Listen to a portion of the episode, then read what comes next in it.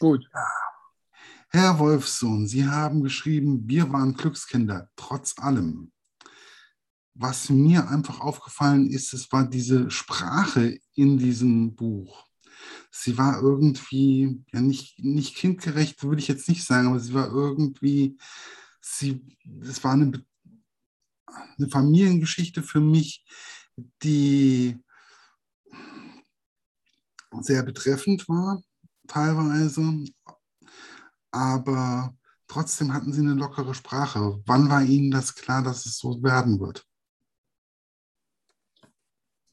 Eine lockere Sprache schließt nicht einen ernsten Inhalt aus.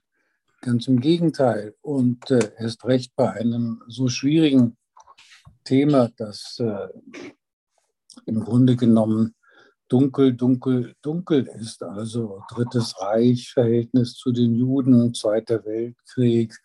Das sind ja ganz schreckliche Themen. Und wenn ich ähm, mich an Kinder und Jugendliche wende, dann äh, muss ich doch nicht noch durch die Sprache das Ganze noch schwerer machen. Mir geht es ja darum, dass ähm, Herz und die Köpfe der Kinder und Jugendlichen zu öffnen. Und dafür ist, empfiehlt sich aus meiner Sicht eine lockere Sprache, die aber eben nicht flapsig ist. Und deswegen habe ich so geschrieben, wie ich geschrieben habe.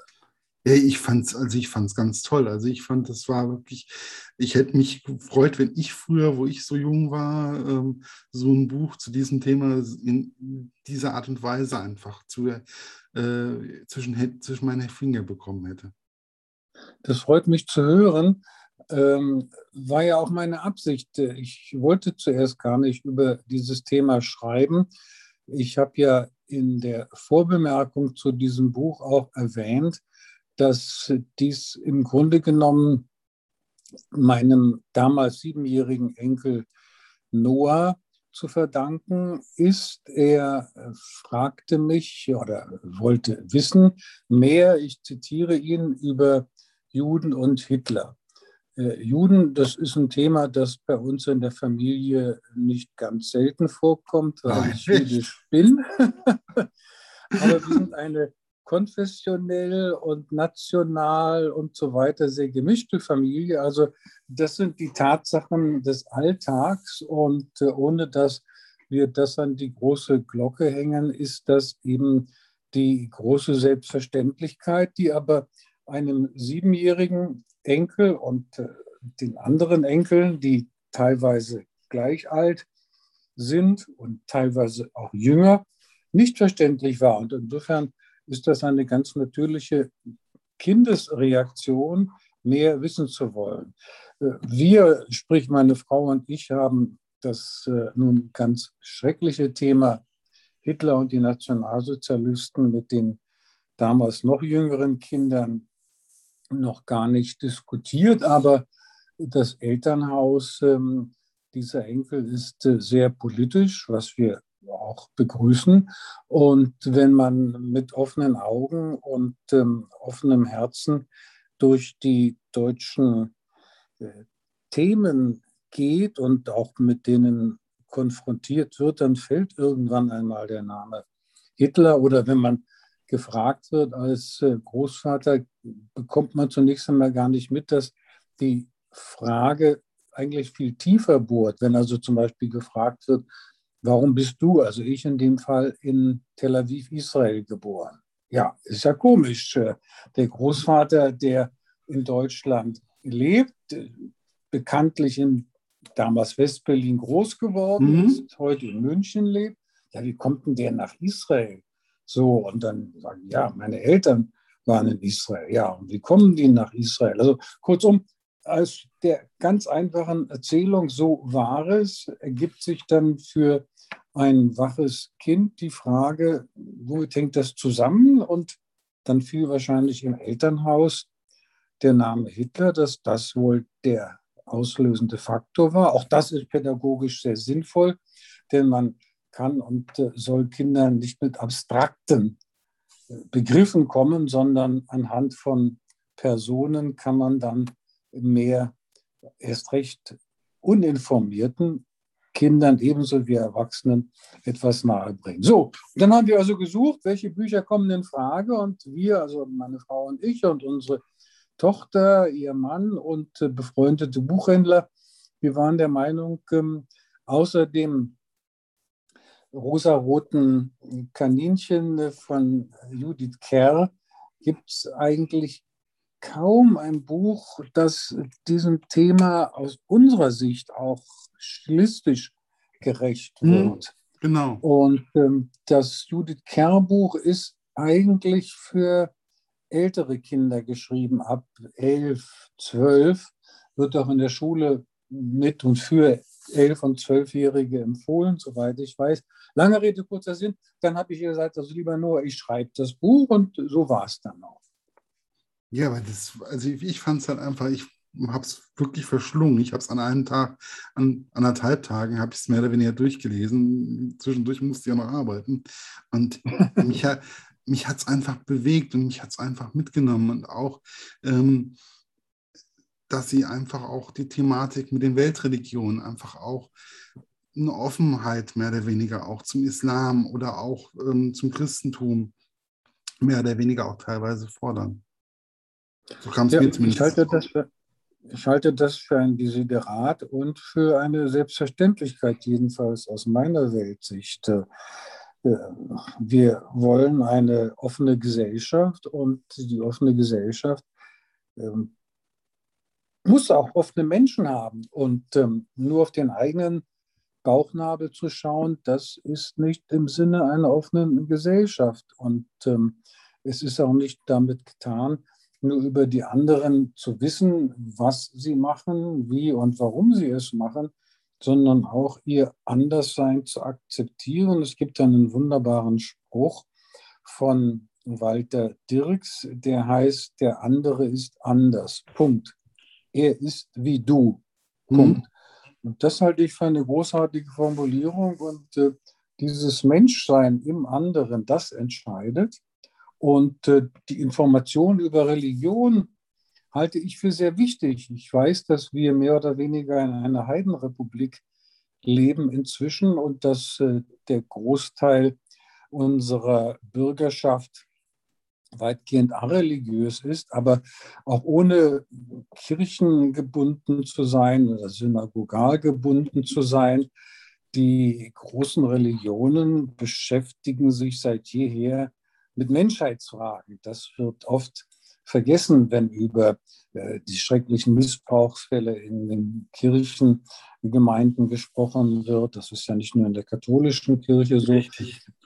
evangelischen auch. Ähm, auch äh, in äh, jüdischen Institutionen ist das ein Thema, wird natürlich hier seltener behandelt und erörtert, weil es weniger Juden gibt. Mhm. Aber in Israel ist das durchaus ein Thema mit, bei und wegen Rabbinern über die islamische Welt und diese Probleme erfahren wir weniger, aber Menschen sind überall Menschen, also wohl auch da.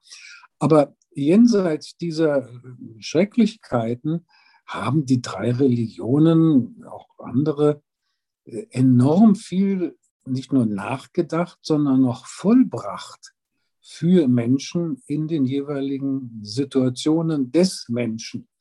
Und äh, die Feiertage, und die behandle ich ja auch, die jüdischen Feiertage und immer mit Blick auf die oh. christlichen, auch die muslimischen, äh, zu erklären, dass es da ganz viel gemeinsame Wurzeln gibt und das in möglichst einfachen Worten zu erklären. Und das halte ich für sozusagen meine Mitgift an nicht nur meine Enkel, sondern an hoffentlich sehr viele Kinder und Jugendliche, die das Buch jetzt und später lesen.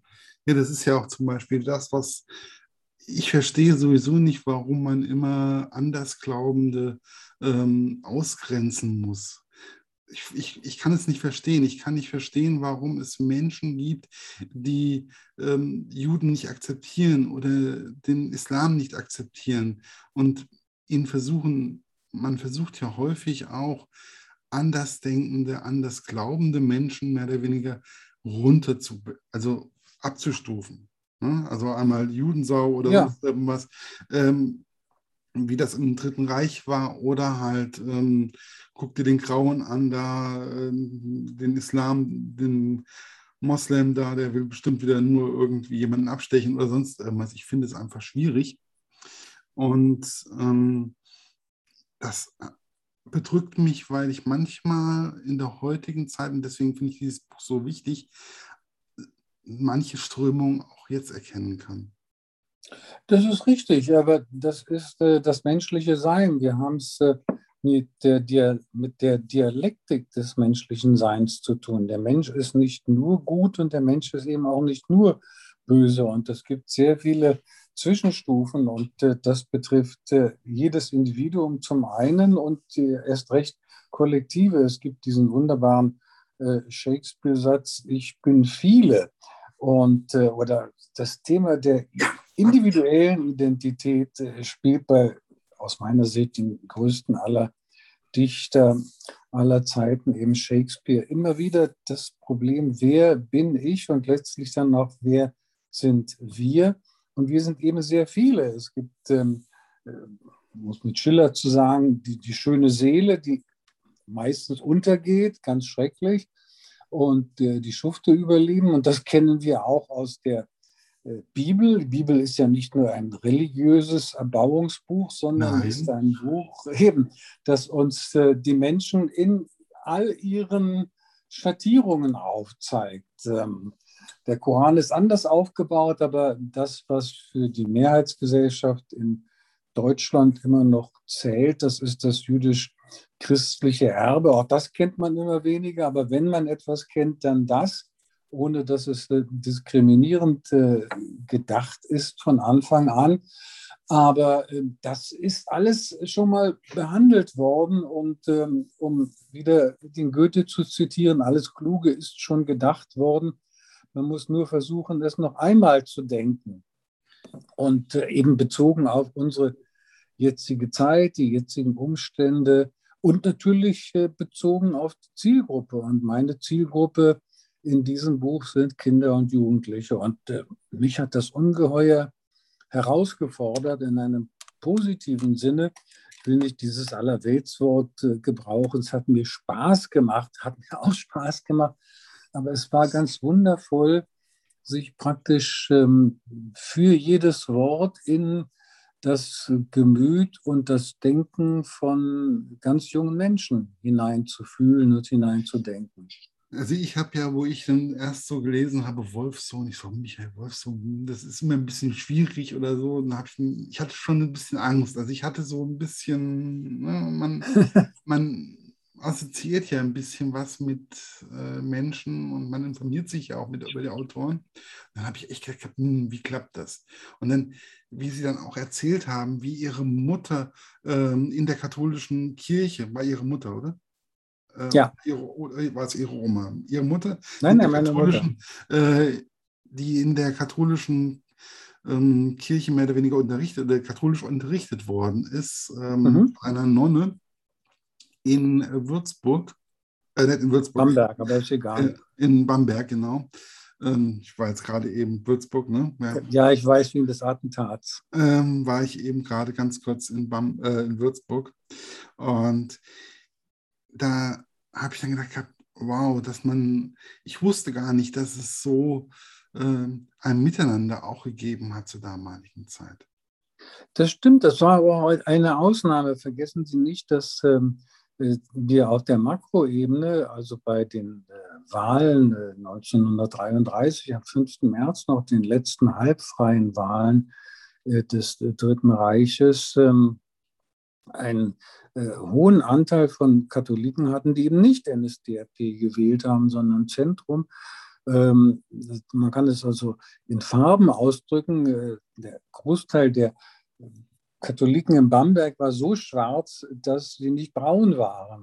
Und das gilt für diese eine Nonnenlehrerin, die ich schildere, die also, um es mit heutigen Begriffen zu sagen, also ein Drachen war oder auch erzreaktionär und erzklerikal und die Kinder mit pädagogischen Methoden behandelte, wo einem die Haare zu Berge stehen. Aber trotzdem hatte sie das Herz auf dem rechten Fleck.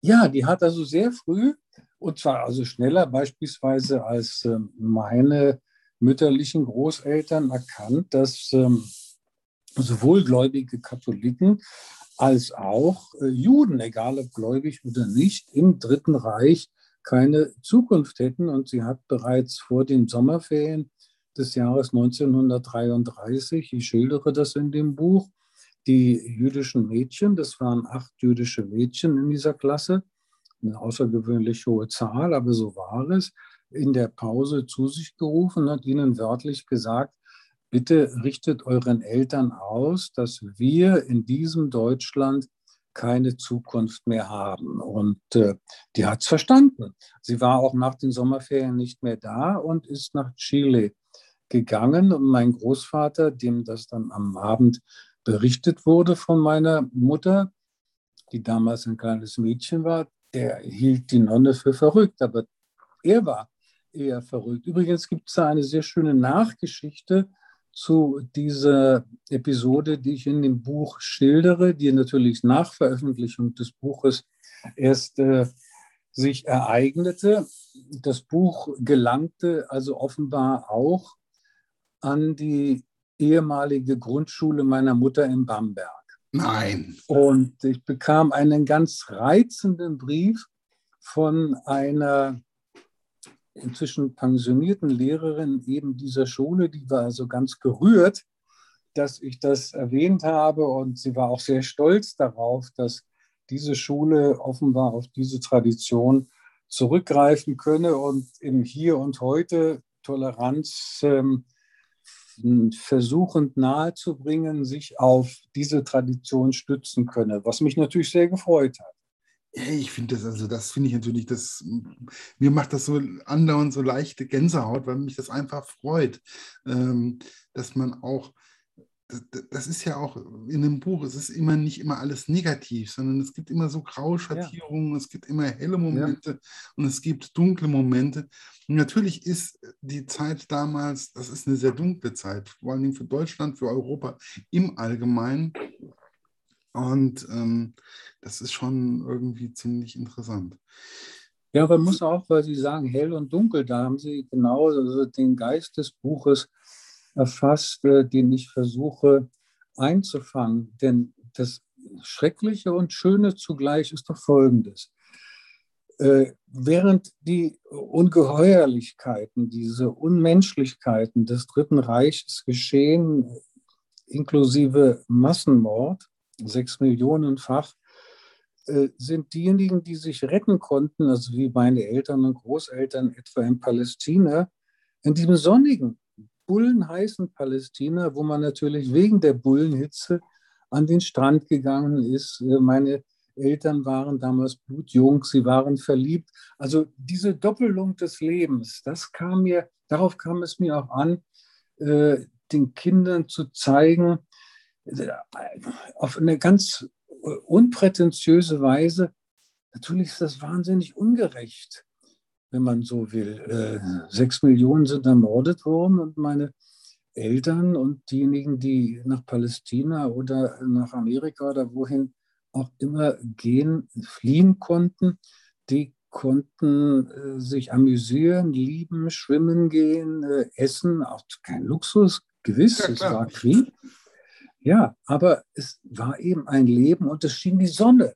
Und ähm, eben diese ganz schreckliche Dunkelheit über Deutschland und Europa und die mögliche Dunkelheit im Nahen Osten. Man soll nicht vergessen, das wissen die wenigsten, dass die deutsche Luftwaffe 1942 Teile von Britisch-Palästina bombardierte, zum Beispiel Haifa. Es waren keine großen Angriffe, aber immerhin, die Wehrmacht war unmittelbar vor den Toren Palästinas. Das schildere ich ja auch. Also kurzum, dieses hell, dunkel, Tag, Nacht und das ist eigentlich äh, das Leben, das ist äh, die Schöpfung. Nehmen Sie mal jetzt die biblische Geschichte. Es war Tag und es war äh, Nacht, der erste, der zweite und so weiter Tag. Natürlich schreibe ich nicht die Bibel. Nein, natürlich nicht, aber äh, dieses Prinzip zu erfassen, darum geht es mir auch eben in dem Buch, auch die Religion darzustellen als etwas, das aus dem Leben und dem Menschen heraus entwickelt worden ist, aus dem Menschen und für den Menschen. Das ist ja einfach, also ich habe so viele Gemeinsamkeiten einfach auch zwischen dem christlichen und dem jüdischen Glauben einfach gefunden. Ähm, ja. Das war mir ja natürlich gut. Ich weiß natürlich, das ist das Alte Testament ne, und so, das ist ja relativ ähnlich oder ist ähnlich. Ähm, und aber trotzdem, ich, ich hatte so die Feiertage von euch äh, nicht so auf dem Schirm gehabt. Das ja, das macht ja nichts. Das ist ihr gutes Recht und das finde ich auch nicht verwerflich. Ähm, jeder kennt seine Umwelt am besten und wenn man, wie Sie ganz offenbar, ähm, offen ist, dann äh, hört man sich an, wie es die anderen machen und erkennt im anderen und in dessen Anderssein sozusagen sich selbst. Und äh, das äh, Faszinierende am Menschsein ist doch die Vielfalt. Und ähm, wer Vielfalt äh, versucht zu verringern, zu reduzieren, zu vernichten, der schafft nur Einfalt. Ja, natürlich. Aber es ist ja sowieso, also ich finde auch ihr Großvater mütterlicherseits finde ich auch sehr, sehr spannend. Den habe ich, ich habe ihn geliebt. Ich habe ihn geliebt. Also wirklich. Ich, ja, ich auch. Also, also das ist, das ist so eine Persönlichkeit gewesen, ähm, diese Bratwurstgeschichte ähm, in Nürnberg, dass er unwahrscheinlich gerne Schweinsbratwurst gegessen hat und äh, sie, also ähm, ja, das, das dass er das so locker gesehen hat, aber dass er trotzdem auch immer wieder darauf auch geachtet hat, dass man die andere, anderen Religionen auch kennenlernt oder dass man ein Miteinander pflegt. Ich glaube, das, ja, das, war, so kam, so kam er für mich rüber. Er war so ein offener Mensch, der so, ach, äh, der auch das Leben genossen hat. Und wie? Und wie? War kein Intellektueller überhaupt nicht. Äh, der muss man äh, nicht sein. das Leben. Bitte? Muss man ja auch nicht sein. Bin ich nein, auch. Nein, eben. Die, der Mensch fängt nicht mit äh, dem Doktortitel an. Nein, um ähm, Ja, aber nein, er war ein wirklicher Lebemann und äh, ich vermute wahrscheinlich auch ein Womanizer, ist ganz egal, sein Problem gewesen. Äh, aber ein liebender äh, Ehemann und ähm, Vater, der alles für seine Familie getan hat und auch also im Grunde genommen auch so eine Mischung aus ähm, Prinzipien treu und völlig wurschtig in Bezug auf Prinzipien. Also für die äh, Schweinsbratwurst, die eben sehr gut war. Er war ein praktizierender Jude, aber koscher essen. Nein, ich bin koscher, aber ich esse nicht koscher. Ja. Nach dem Motto. Und, ähm, Steht ja auch mehr oder weniger so im Buch drin. Bitte? Steht, glaube ich, auch so mehr oder weniger im Buch drin. Ne? Ja, ja, genau. Und ähm, also er ist koscher, auch wenn er ähm, Schwein isst, okay, und ist trotzdem eben kein Schwein. Er isst kein Schwein, aber er isst mit SS Schwein, äh, nämlich die Bratwurst. Und ähm, dann steht also äh, in diesem Bratwurstlokal, dass er in Nürnberg äh, besonders schätzte, ab 1935 äh, Juden unerwünscht. Und dann geht er eben durch den Seiteneingang rein, bestellt sich seine Schweinswürstel mit Bier und Sauerkraut und dann kommt halt der Kellner, den immer bedient oder der Betreiber und sagt ihm also, das äh, letzte Mal ist es so. Und dann kam er natürlich äh, dort nicht mehr hin und rein, aber voller Nostalgie in äh, Britisch-Palästina, wo es also Schweinsbratwürstel nicht gab. Und ähm, aus Deutschland war für ihn natürlich einerseits äh, das nationalsozialistische Deutschland, aus dem er geflohen war im März, April 1939. Aber zum anderen war es eben das wunderschöne Bamberg, in dem er sich sehr wohl gefühlt hat, das wunderschöne Nürnberg, das wunderschöne Frankenland. Und was ich ja auch in dem Buch schildere, geradezu absurd, wenn man das nicht ähm, bereit ist nachzuvollziehen, diesen Schmerz, den die äh, Geflüchteten äh, fühlten. Es war im Wohnzimmer meiner mütterlichen Großeltern eine, man würde eigentlich sagen, spießige Gipsbüste des Bamberger Reiters. Aber diese spießige Gipsbüste des Bamberger Reiters, das war ein Stück Herz, das sie im Wohnzimmer aufstellten. Auch genauso wie zum Beispiel beim äh, Bamberger Dom ähm, mit, den, mit der Judika und mit der. Ähm mit der Ecclesia und Synagoge, ja, genau. genau. Ja, die genau. hatten sie nicht. Ja, die hatten sie nicht. Das ist also ja auch meine Interpretation. Ähm, manche Kunsthistoriker widersprechen mir da gar sehr, aber ich lasse mir auch von diesen Experten das nicht ausreden. Wenn man sich die Synagoge und die Ekklesia anschaut im Bamberger Dom, da finde ich es vor allem auffallend, in Straßburg weniger und in anderen Kirchen. Die schönere Frau, rein von der Ästhetik, ist die Synagoge. Also ich vertrete mhm. da die These, dass äh, da der Bildhauer seinen Auftraggebern aus der Kirche ein Schnippchen schlug, indem er die Synagoge als die schönere darstellte. Natürlich ist die Ecclesia auch äh, bei ihm die siegreiche, die Ecclesia triumphans, die triumphierende Kirche und die Synagoge mit dem gebrochenen Stab und mit, dem, mit der Augenbinde. Sie sieht also nicht, sie sieht nicht das Heil, Okay, aber wenn man genauer hinschaut, äh, und das ist im Grunde genommen die Botschaft, die ich auch sonst versuche zu vermitteln, ohne die Begrifflichkeit den Kindern und Jugendlichen zu präsentieren, das ist Dialektik oder anders gesagt die Mehrschichtigkeit. Und die Mehrschichtigkeit einerseits eben dieser ja, anti-jüdischen mhm. Skulptur, Synagoge, aber wenn man genau hinschaut, wie gesagt, der Bildhauer macht die Synagoge zur schöneren Frau, da steckt was dahinter. Die Botschaft, ja, die Botschaft dieses äh, mir unbekannten, ich glaube auch generell unbekannten Bildhauers ist, ähm, es gibt mehr als diese eine Wahrheit, die ich zu präsentieren habe. Es ist ja auch, im Endeffekt ist auch wie bei Frauen, wie bei Büchern oder sonst irgendwas oder bei Filmen, ähm, Musik und so weiter. Das ist immer auch im Auge des Betrachters zu sehen. Natürlich. Und jeder von uns hat einen anderen Geschmack und der eine findet die schöner und der andere findet die schöner. Deswegen gibt es verschiedene Frauen, verschiedene sexuelle Richtungen. Ähm, und man muss einfach, ja, muss einfach hinnehmen. Also ich finde das. Genau, da gibt es ja diesen wunderbaren Satz aus dem kleinen Prinzen von äh, Antoine de Saint-Exupéry. Ähm, man sieht nur mit dem Herzen gut und nicht mit den Augen. Und äh, das ist auch so eine Botschaft, und da muss man, was heißt muss man, da möchte ich die Kinder äh, sanft hinführen. Ich sage ihnen nicht immer, es ist mehrschichtig und das müsst ihr dialektisch betrachten, da können die das Buch gleich zuklappen und da haben die recht. Oder feuern sie es in die Ecke. Aber, bitte? ist es einfach irgendwo so ein Zeitdokument, wie das Leben damals war und wie man sich so gefühlt hat, habe ich so das Gefühl. Das ist so mein Gefühl gewesen. Ich hatte so das Gefühl, dass es so ein, so hat man sich damals gefühlt. Und da, da gibt es ja auch die betroffenen Momente, ähm, wo die Geschäfte geplündert werden, wo die Juden nicht mehr überall hin durften.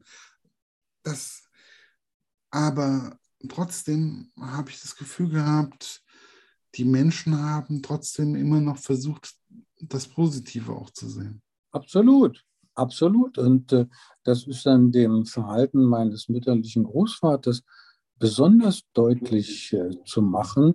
Äh, ab 1933 die aggressiv, auch gewalttätig antijüdische Politik. Mhm. Ab 1933. Aber ab 1933 geht die deutsche Wirtschaft aufwärts äh, nach oben. Das heißt, es entsteht auch größere Kaufkraft. Mein Großvater mütterlicherseits war ähm, Einzelhandelskaufmann für Damenoberbekleidung und äh, da es den Menschen besser ging, äh, materiell, den Nichtjuden in Hitlerdeutschland kauften sie mehr, also profitierte davon materiell mein Großvater und war dafür bereit, sogar eben diese teilweise auch ähm, äh, schrecklichen Erniedrigungen hinzunehmen, bis hin zur Verfolgung. Und dass die Verfolgung nun so schlimm war und erkennbar Todesgefahr bestand, selbst für diejenigen, die das nicht sehen wollten, und zu denen gehörten viele deutsche Juden, auch meine Großeltern, beidseits, dann haben sie das erkannt und äh, sind im letzten Augenblick geflohen. Ja, er war ja auch, das, er war ja auch in Dachau. Das ist, ja, an, abgeschleppt am 9. November 1938 in der Kristallnacht. In der Kristallnacht. Und ich fand, das hat mich irgendwie, ich hatte Angst. Ich hatte in dem Moment, wo ich das gelesen habe, ich nicht schon wieder meinen Geburtstag. Das, Ach so. Ja, ich habe ich hab das Pech oder das Glück, ich kann mir deutsche Geschichte sehr gut merken. Ich habe immer nur die Jahreszahl und mein Geburtsdatum. Ja, das ist dann klar. Ähm, wenn man am 9. November Geburtstag hat, dann ist es einfach mehr oder weniger, das zieht sich so mehr oder weniger durch. Und das ist einfach, ähm, aber ich hatte da das Gefühl, ich, ich konnte es gar nicht glauben, wo er dann auf einmal wieder da war. Also das war für mich. Tja, das war, ja, man darf nicht vergessen, auch das äh, muss ja geschildert werden und da kann man nicht auch bei Kindern und Jugendlichen, die es in der Wissenschaft formuliert wird, die verschiedenen Etappen der Judenpolitik der Nationalsozialisten darstellen, sondern es muss klar sein, bis 1938 konnte man mehr schlecht als recht als Jude in Deutschland leben. Aber ab 9. November 1938 war ganz klar, hier besteht Todesgefahr.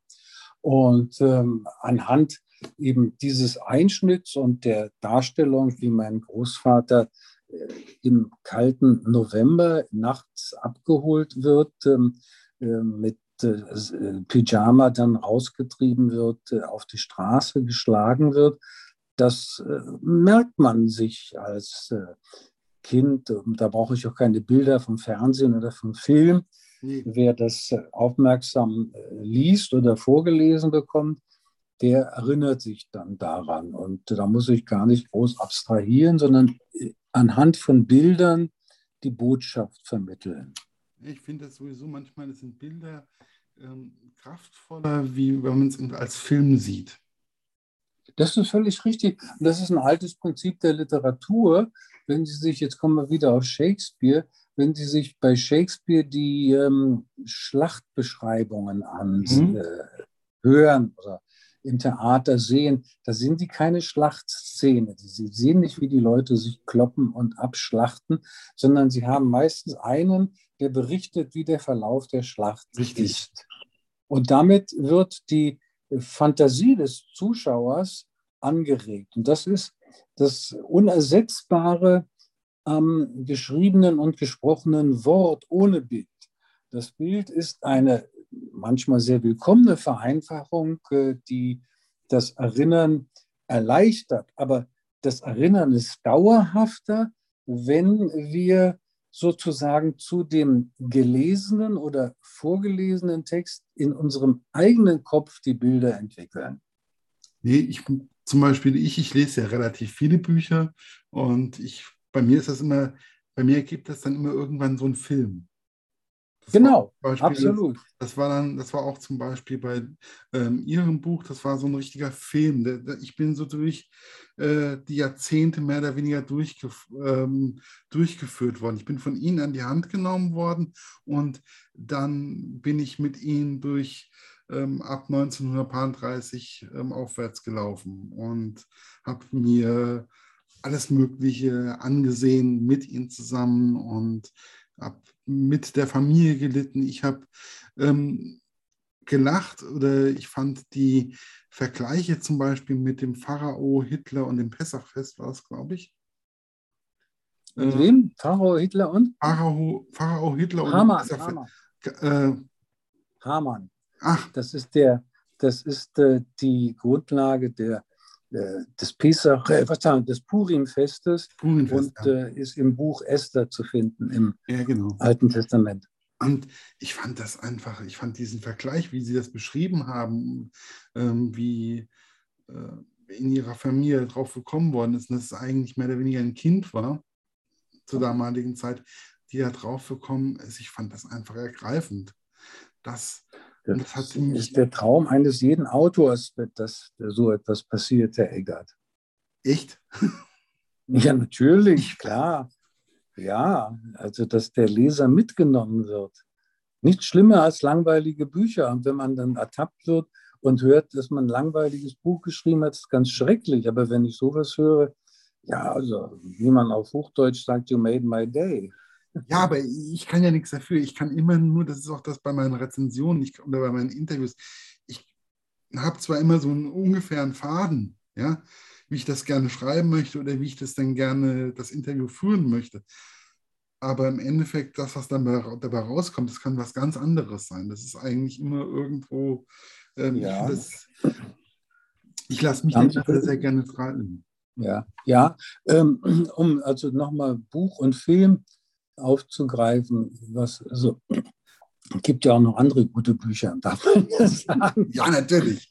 Es gibt so Also eines meiner Bücher. Kultbücher sind die Jahrestage von Uwe Jonsson. Und äh, nur schlappe 1300 Seiten. Also ein dicker Schinken, aber fantastisch. Und äh, dieses Buch ist verfilmt worden. Ich habe mich gefragt, wie kann man dieses Buch verfilmen? Da ist, ist also auch eine Verschachtelung der zeitlichen Ebenen und so weiter. Genial konzipiert von Uwe Jonsson. Dachte, das kann man gar nicht in den Film bringen. Und dieser Verfilmung ist es wirklich gelungen, den Geist dieses Buches einzufangen. Und die Schauspieler, die ich sah, die entsprachen so wirklich meinen inneren Bildern, die ich entwickelt hatte vorher bei der Lektüre. Und was Sie schildern, ist ja ähnlich. Mhm. Und äh, ist aber ganz selten, dass dann die echten Filmbilder ähnlich sind. eigenen Bildern entsprechen. Ja, eindeutig. Aber bei Ihnen ist ja Film in der Familie Wolfsohn, ist ja Film auch ganz wichtig gewesen. Ja. Ähm, und das war Ihr Großvater, der hat ja ähm, die jetzt muss ich gerade mal drauf gucken, die Lichtburg in Essen und in Berlin gehabt und die mhm. Skala in Berlin. Und da wird ja auch beschrieben, wie ihrem Großvater ähm, dies abgenommen wird. Und ja, drauf, wie, ja. wie perfide das war. Und er war ja gut, man kann dann vielleicht sagen, vielleicht schönt man das ein bisschen, wenn man in der Familie ist oder so. Aber ich hatte das Gefühl, er war trotzdem auch, er hat versucht, Filme und Kunst für jeden zugänglich zu machen. Absolut, das war sein Credo. Und äh, auch da versuche ich, ähm, ohne große Begrifflichkeiten, den Kindern und Jugendlichen äh, die Botschaft zu vermitteln. Äh, Geld verdienen an sich ist nichts Unmoralisches. Unmoralisch wird es, wenn es eben äh, die vorhandenen Bedürfnisse von Menschen ausnutzt, ausbeutet, äh, indem man schlechte Ware, also schlechte Qualität liefert oder viel zu hohe Preise. Mhm. Das entsprach nicht äh, dem der Wirtschaftsphilosophie.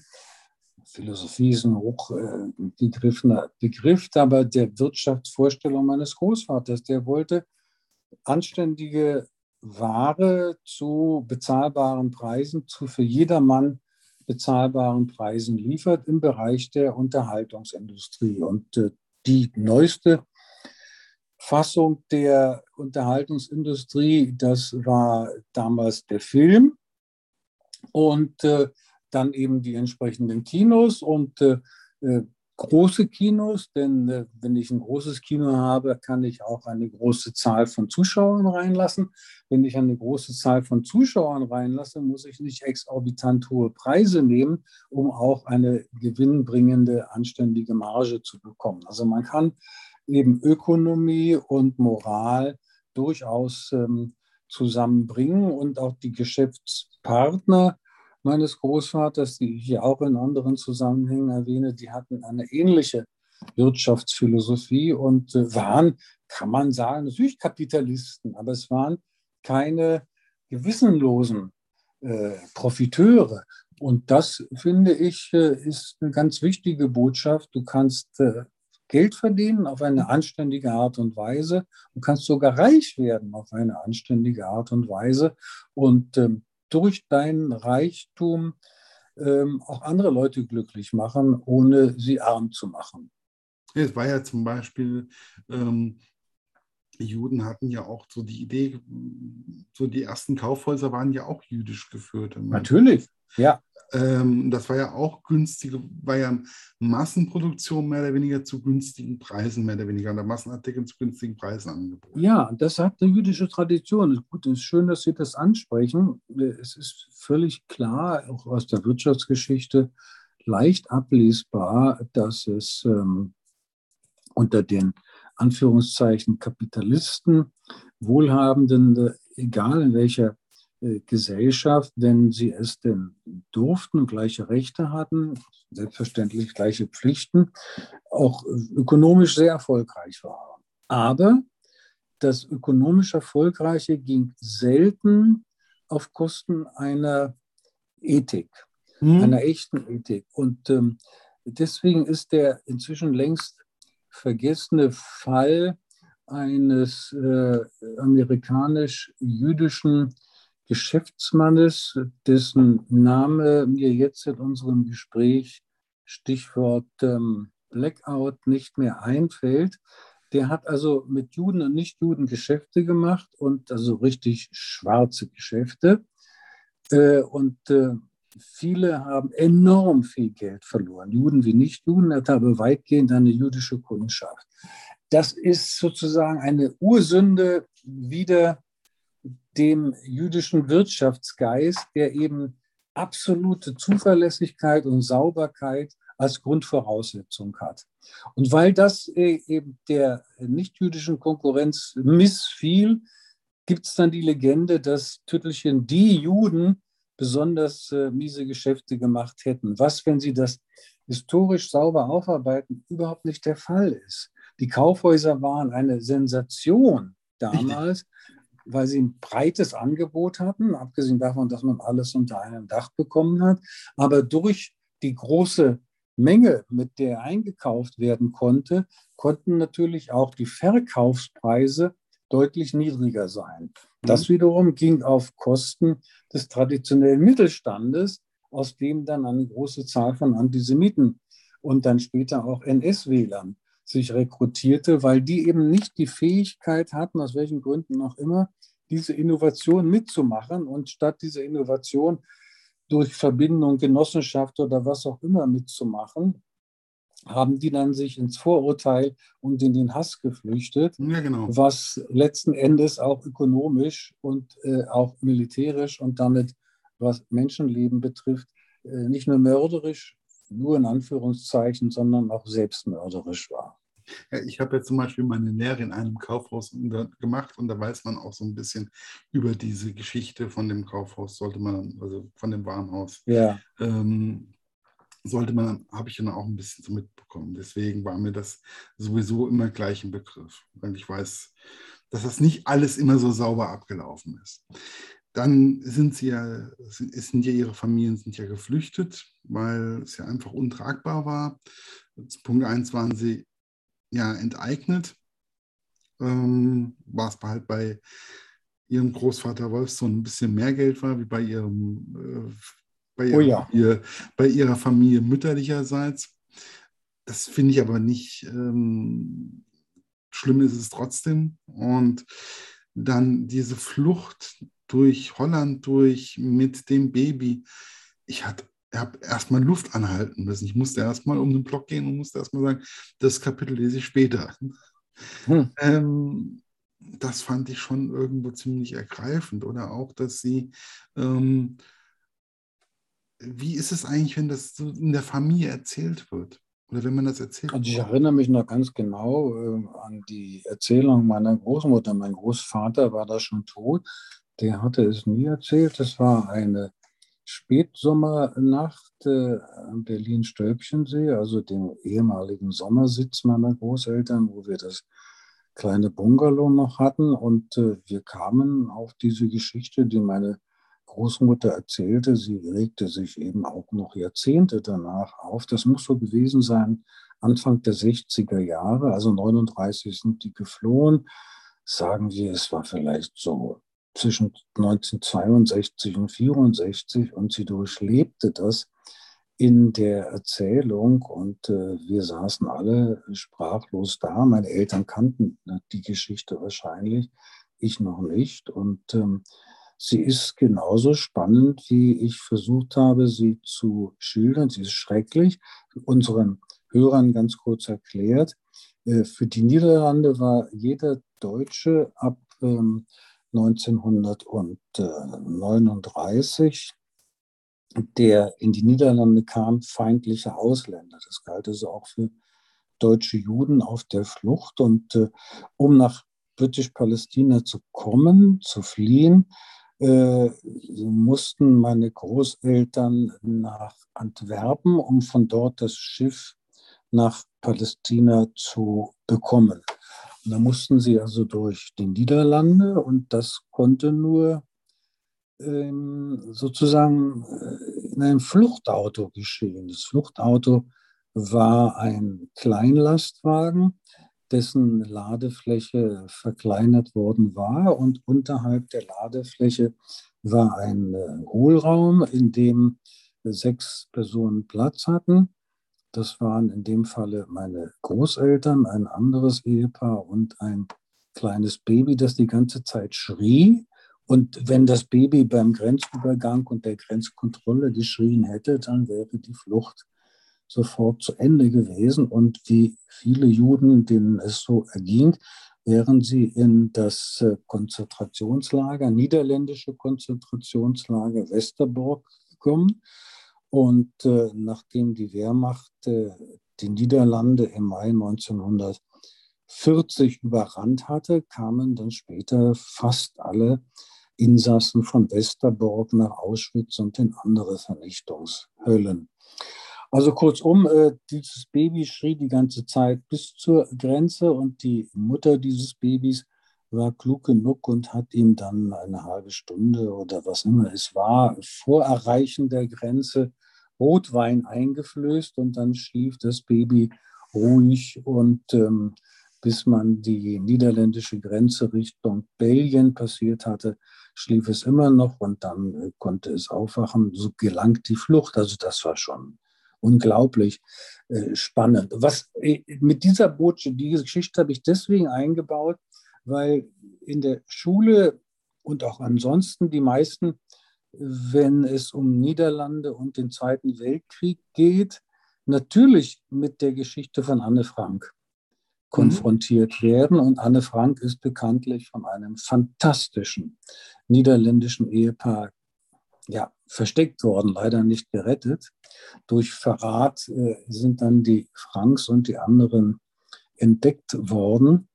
Und äh, auch in der niederländischen Selbstwahrnehmung bis heute dominiert die Sicht, dass die Niederlande nur Opfer gewesen wären und keine Denunzianten und nicht. Oh, das genaue Gegenteil ist der Fall.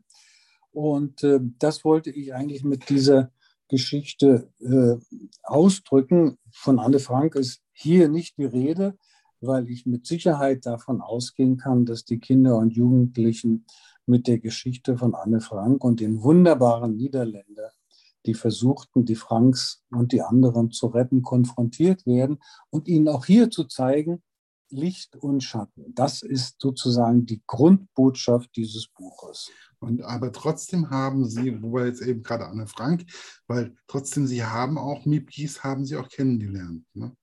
Ja, die habe ich kennengelernt. 1987 erschien ihre Erinnerung, Mein Leben mit Anne Frank, ein sehr lesenswertes Buch. Und äh, da war Mipris mit ihrem Mann in der Herder Buchhandlung München. Und die Herder Buchhandlung hatte mich gebeten, die Einführung äh, zu übernehmen und auch die Moderation. Und hinterher sagt man noch zusammen. Und das ist für mich unvergesslich, denn das sind ja nun wirklich sozusagen Helden im Alltag. Denn wer hat schon den Mut überhaupt? Ja, also das waren ganz äh, einfache, bescheidene Menschen, durchaus gebildet, aber sozusagen im Karrieresinn gar nicht erfolgreich, aber wunderbare Menschen. Was mir dann, dann sind sie ja dann nach Israel und das erste Haus, in dem ihre Großeltern und ihre Eltern gelebt haben, war ein Bauhaushaus. Ja, klar, weil viele deutsche Architekten als deutsche Juden Deutschland verließen. Und äh, wenn sie denn nach Palästina einreisen konnten. Und das war sehr schwierig, weil die Briten sehr ähm, begrenzte Quoten nur zuließen, mhm. weil sie es sich nicht mit den Arabern im Allgemeinen und den Palästinensern im Besonderen verderben wollten. Also es gelang ähm, einigen deutsch-jüdischen Architekten nach Palästina zu kommen und da machten sie das, was sie in Deutschland nicht mehr machen konnten, nämlich im Sinne des Bauhauses zu bauen. Und das Bauhaus ist ja von den Nationalsozialisten auch mit oder ohne Juden total verfemt worden, sodass also die historisch geradezu ähm, scheinwidersinnige Situation besteht, dass die Bauhausstadt schlechthin oder ein Kern der Stadt Tel Aviv eben die Bauhausstadt schlechthin ist. Das wusste ich auch vorher nicht. Ich hatte das vorher echt nicht auf dem Schirm und das war einfach für mich ähm, unwahrscheinlich. Das, das ist ja immer das, wenn man sich auf einmal mit einer anderen Kultur oder einer anderen Religion auseinandersetzt in einem Buch, dann lernt man aber auch unwahrscheinlich viel. Und manchmal, auch wenn es ein Kinder- und Jugendbuch ist, ähm, ist es für mich ein lehrreiches Buch. Und man kann es auch als Erwachsener gerne lesen, weil es ein leicht und locker das Ganze einfach auch mitgibt. Aber ich habe einfach auch, ich hatte das auch, aber auch das Gefühl trotzdem, dass die ersten Jahre in Israel oder in Britisch-Palästina, wie es ja hieß, richtig schwer waren.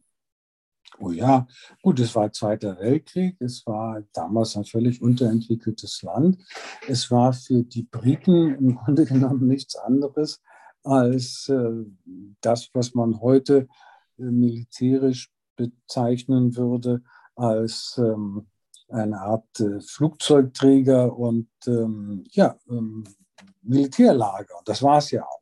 Mhm. Und äh, es war in unmittelbarer Nachbarschaft äh, der damaligen britischen Mandatsgebiete, teilweise auch Kolonien. Und es war in einem geografischen Schlüsselpunkt in unmittelbarer Nähe des Suezkanals, der Westen des Suezkanals. Das war Ägypten und das war praktisch eine britische Kolonie, wenngleich sie nicht mehr so hieß seit 1922 und also vermeintlich unabhängiger Staat Ägypten. Aber faktisch haben die Engländer den Ton angegeben dort bis 1954-56. Und auf der Ostseite British Palestine, das heißt also der Suezkanal, sprich die Lebensader vom Mittelmeer zum Roten Meer und damit Indischen Ozean und damit nach Indien, dem wichtigsten Kolonialbesitz Großbritanniens. Also das war schon ein strategischer Schlüsselpunkt des British Empire. Ja, dann war ja auch, ähm, die Deutschen waren, kamen ja auch immer näher an, an, an, genau. an Britisch-Palästina äh, ran. Und das muss doch einfach auch, ich, das muss doch auch Angst gemacht haben. Natürlich, hat auch schreckliche Angst gemacht. Und äh, diejenigen, die vor Hitler und seinen Mitverbrechern geflohen waren aus Deutschland nach British Palestine, was wie gesagt äh, sehr schwer war bezüglich des äh, legalen Einwanderns. Die zitterten gar heftig und auch natürlich meine Familie. Das schildere ich. Und äh, nochmal, ähm, das Afrikakorps von Rommel war seit Februar 1941 in Nordafrika und stand im Oktober 1942 unmittelbar vor den Toren Kairos und äh, am 23. Oktober 1942 gelang es den Briten unter Führung von Montgomery, äh, die Gegenoffensive einzuleiten. Das war erst dann sozusagen das Aufatmen, das möglich gewesen ist. Bis dahin gab es, äh, das ist übrigens äh, vor wenigen Tagen erst veröffentlicht worden, es gibt Luftaufnahmen, die jetzt erst entdeckt worden sind von der deutschen Luftwaffe äh, über Britisch-Palästina und äh, wie gesagt, das ist auch oft vergessen, gab es den einen oder anderen Bombenangriff 1941 bereits äh, gegen ähm, vornehmlich Haifa, weil dort die Erdölleitung äh, aus dem heutigen Irak in den mhm. Äh, Libanon und von dort auch nach Haifa endete. Und das war schon eine strategische Überlegung der Luftwaffe. Also die Sicherheit in Britisch-Palästina war nachträglich betrachtet, wenn man auch die Fakten inzwischen mehr oder weniger vollständig hat, alles andere als sicher.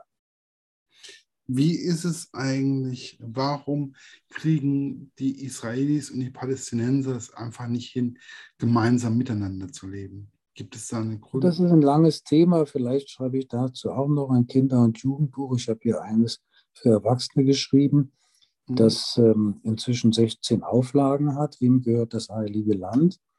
Allgemeinverständlich äh, für Erwachsene. Erstmals erschienen 1992 in anderen Verlagen und jetzt bei Pieper 16 Auflagen. So, und äh, das in aller Kürze erklärt als These, ohne die jetzt im Einzelnen ausführen zu können. Es liegt daran, dass es zwei legitime, also gerechtfertigte Ansprüche auf ein Land gibt. Und äh, dann ist letztlich eben eine politische Entscheidung notwendig und keine ist bereit, eine andere Formel zu finden, als eben den eigenen Nationalstaat zu fordern. Und daher habe ich jüngst in einem anderen Buch, das heißt zum Weltfrieden, ein Konzept entwickelt, das versucht, beiden Seiten Selbstbestimmung und das ist ja ein menschlicher Urantrieb, Richtig. Selbstbestimmung zu gewährleisten, ohne den anderen auszuschließen. Also das Stichwort dazu heißt eben nicht einen Nationalstaat, sondern einen Bundesstaat, verbunden mit konföderativen Modellen, würde jetzt zu weit führen, im Einzelnen das zu erklären. Aber es müsste eben nicht die Beibehaltung oder die Neuentstehung eines zweiten Staates, in dem Falle Palästina, versucht werden, sondern sowohl für jüdisch-Israel als auch für arabisch-Palästina in den entsprechenden Gebieten, wo auch Palästinenser leben, äh, föderative Modelle zu entwickeln, also eine Art Bundesrepublik. Ja, das habe ich eben gerade auch so, da hatte ich eben gerade auch so kurz den Gedanken. Ja, es ist was macht es eigentlich in einem jüdisch glaubenden Menschen momentan, wenn man die neue Rechte, die neu, wiedererstarkte neue Rechte einfach so erlebt?